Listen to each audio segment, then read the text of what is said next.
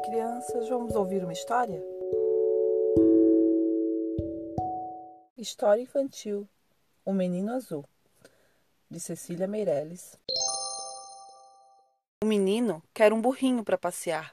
Um burrinho manso, que não corra nem pule, mas que saiba conversar. O menino quer um burrinho que saiba dizer o nome dos rios, das montanhas, das flores, de tudo que aparecer. O menino quer um burrinho que saiba inventar histórias bonitas, com pessoas e bichos e com barquinhos no mar. E os dois sairão pelo mundo, que é como um jardim, apenas mais largo e talvez mais comprido, e que não tenha fim. Quem souber de um burrinho desses, pode escrever para a Rua das Casas, número das portas, ao menino azul que não sabe ler. Ter um bichinho é o sonho de quase toda criança.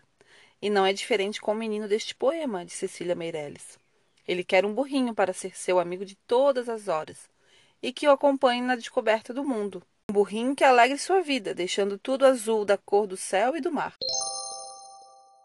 A história que vocês acabaram de ouvir, baseada num poema de Cecília Meirelles, O Menino Azul. Cecília Meirelles nasceu em 7 de novembro de 1901 no Rio de Janeiro. Ela foi uma das maiores vozes da poesia em língua portuguesa. Foi jornalista, cronista, ensaísta, autora de literatura infanto-juvenil, professora e pioneira na difusão do gênero no Brasil.